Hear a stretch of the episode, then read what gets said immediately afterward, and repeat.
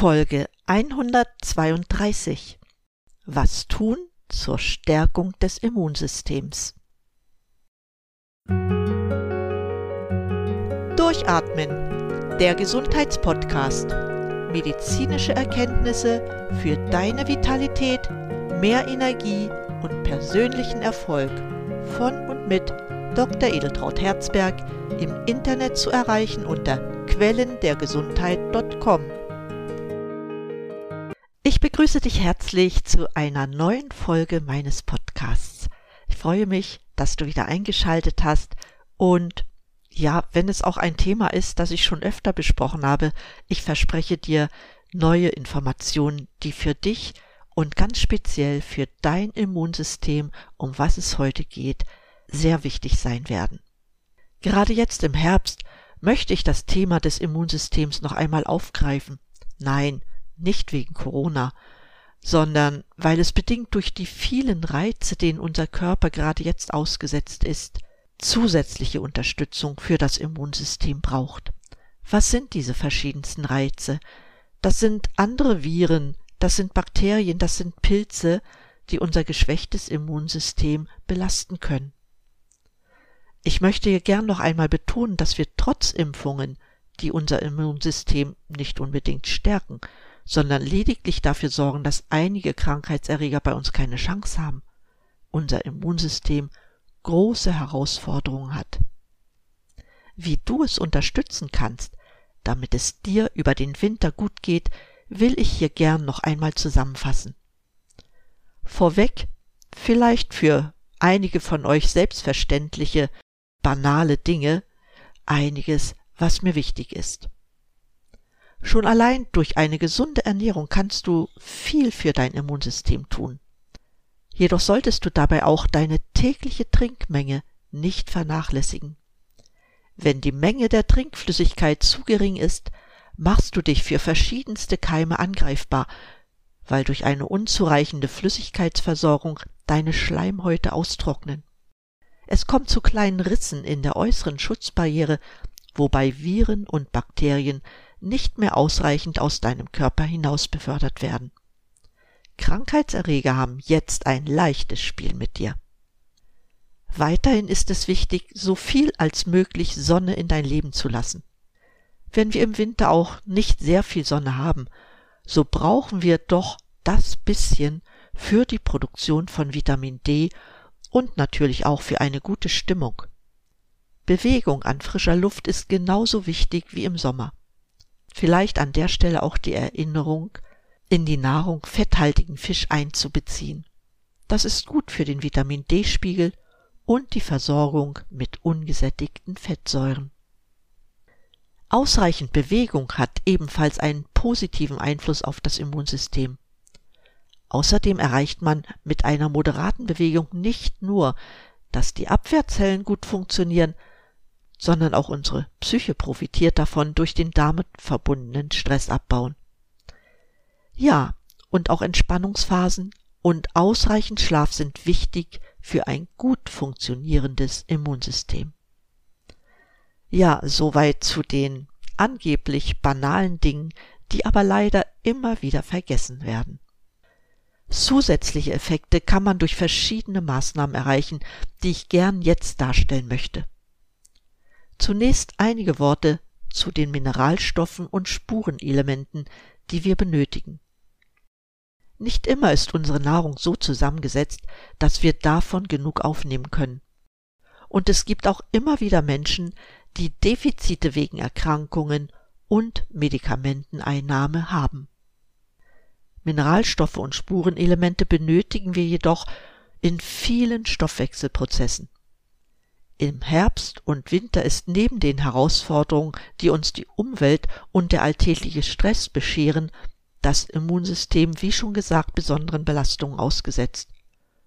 Warum wir gerade im Winter besonders anfällig von Krankheiten sind, liegt auch daran, dass wir uns häufiger mit anderen Menschen in beheizten, geschlossenen Räumen bei niedriger Luftfeuchte aufhalten.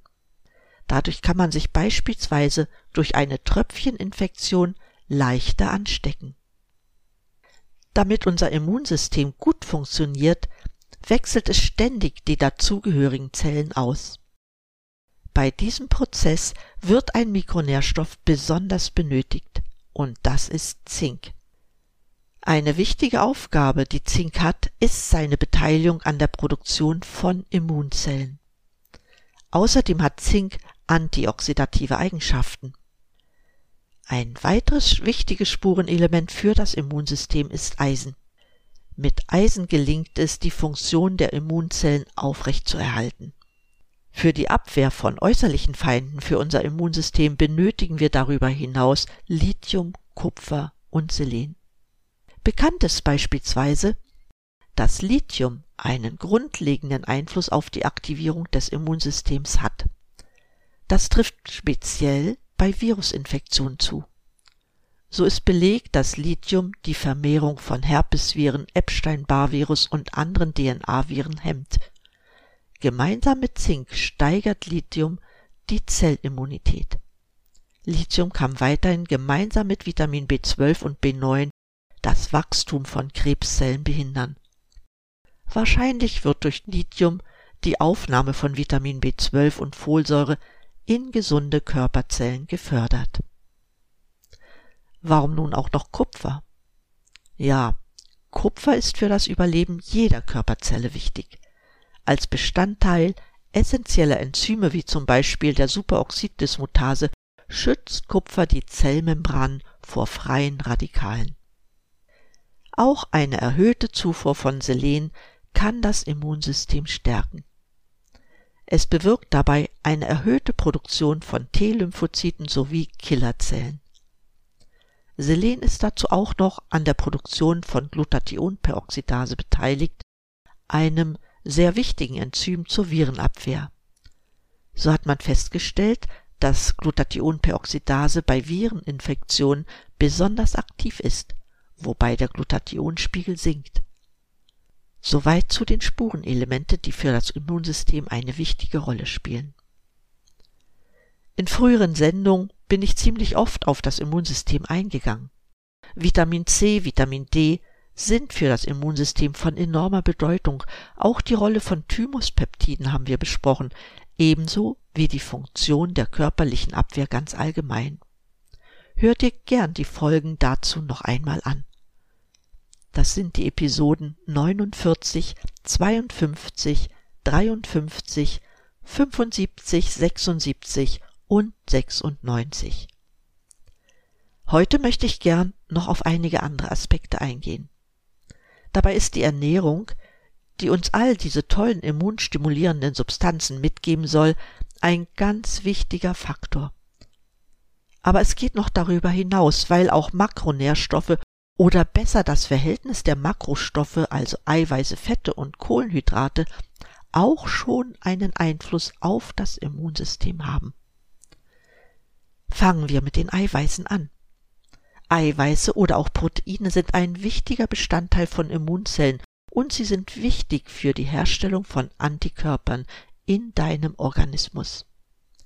Das sind zwei wichtige Gründe, um deinen Körper regelmäßig mit Eiweiß zu versorgen. Für Veganer wichtig zu erwähnen, dass auch pflanzliche Lebensmittel deinen Eiweißbedarf decken können. Besonders dafür geeignet sind Hülsenfrüchte und Nüsse. Wie sieht das nun aber mit den Fetten aus? Fette sind sehr wichtig für die Energieproduktion, weil sie eine bedeutend größere Menge Energie bereitstellen können als Kohlenhydrate. In ihren Experimenten konnten die Forscher von der Friedrich Schiller Universität in Jena und der Harvard Medical School in Boston zeigen, dass pathogene Erreger wie Staphylococcus aureus und Escherichia coli in unterschiedlichen Makrophagenpopulationen sogenannte M1-Makrophagen stimulieren können, die vor allem in der Entzündungsphase aktiv sind. Dort produzieren sie entzündungsfördernde Signalstoffe. Ihre Gegenspieler, die M2-Makrophagen, die während des Abklingprozesses der Entzündung im Vordergrund stehen, werden von den Bakterien dazu gebracht, vermehrt entzündungsauflösende Substanzen aus Omega-3-Fettsäuren zu bilden. Bisher war nicht bekannt, dass die genannten Bakterienstämme die M2-Makrophagen zur Herausgabe entzündungsauflösender Substanzen aus Omega-3-Fettsäuren anregen. Die Forscher sagen dazu, und ich zitiere jetzt, die Aktivierung beider Phasen der Entzündung macht durchaus Sinn, denn so sorgt das Immunsystem dafür, dass nach einer erfolgreich abgewehrten Infektion die unschädlich gemachten Bakterien aus dem Gewebe beseitigt und die Entzündungsreaktionen gestoppt werden. Für mich ist an dieser Stelle wichtig, auch wenn dieser Prozess über Bakterien initiiert wird, dass hier die Bedeutung der Omega-3-Fettsäuren unterstrichen wird.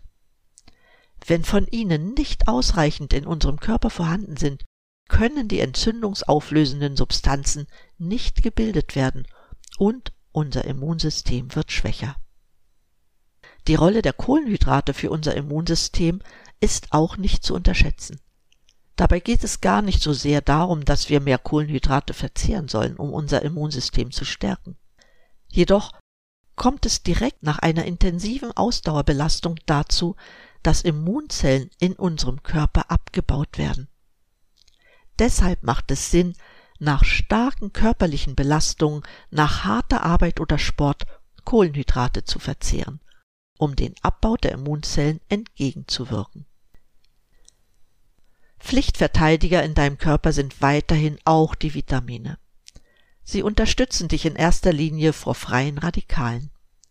Freie Radikale sind in unserem Körper potenziell vorhanden durch die körpereigenen Stoffwechselprozesse oder durch verschiedenste Umwelteinflüsse. Besonders relevant sind an dieser Stelle die Vitamine A, C und E, weil sie unmittelbar das Immunsystem stimulieren. Auch Vitamin D3 nimmt eine entscheidende Rolle ein. Es unterstützt in Kombination mit Vitamin K2 den Abwehrmechanismus in unserem Körper. Oft fragt man sich, ob auch eine gesunde Ernährung dazu beiträgt, unser Immunsystem zu stärken. Das möchte ich unbedingt positiv beantworten. Dabei solltest du vor allem auf frische und bunte Lebensmittel setzen, also viel frisches Obst und Gemüse. Darüber hinaus gibt es Nahrungsergänzungsmittel, mit denen du deine Ernährung zusätzlich unterstützen kannst. Dazu gehören sogenannte Superfoods, die sich durch einen hohen Nährstoffgehalt auszeichnen und reich an sekundären Pflanzenstoffen sind. Mein erster Tipp dazu ist die südamerikanische Camu-Camu-Frucht. Falls du sie nicht kennst, diese Frucht ist im Amazonas-Regenwald beheimatet. Sie hat einen Durchmesser von circa drei Zentimeter und ähnelt einem Mini-Apfel.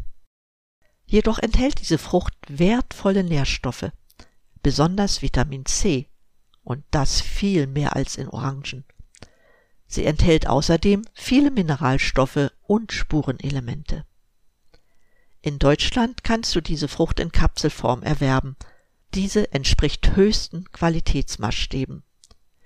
Mit der geballten Kraft von Vitamin C, Antioxidantien und Spurenelementen bietet Camu Camu einen Schutz nicht nur für das Immunsystem, sondern unterstützt auch noch das Nervensystem und fördert den Zellschutz und den Energiestoffwechsel. Mein zweiter Tipp betrifft das Kurkuma, das dir wesentlich bekannter sein sollte als Camu Camu. Kurkuma ist reich an Nährstoffen, hat eine verdauungsfördernde Wirkung und bringt das Immunsystem auf Trab.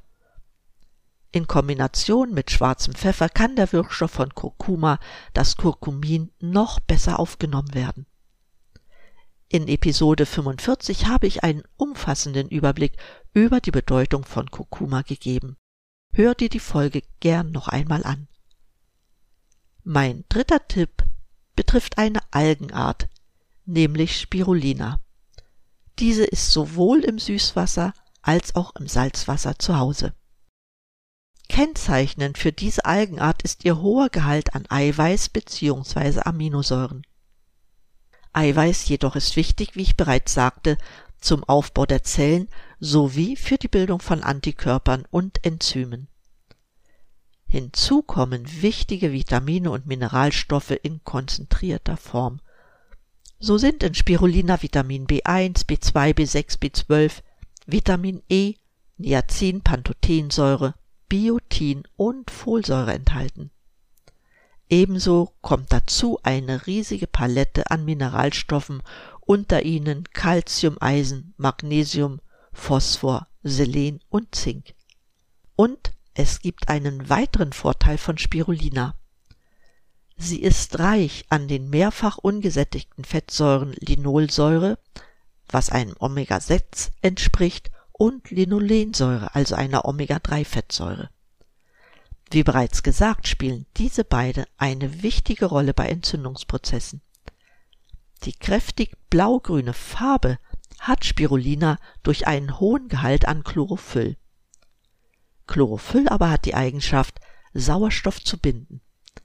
Es hilft beim Sauerstofftransport und trägt so zur Bildung neuer Blutzellen und zur Reinigung des Blutes bei.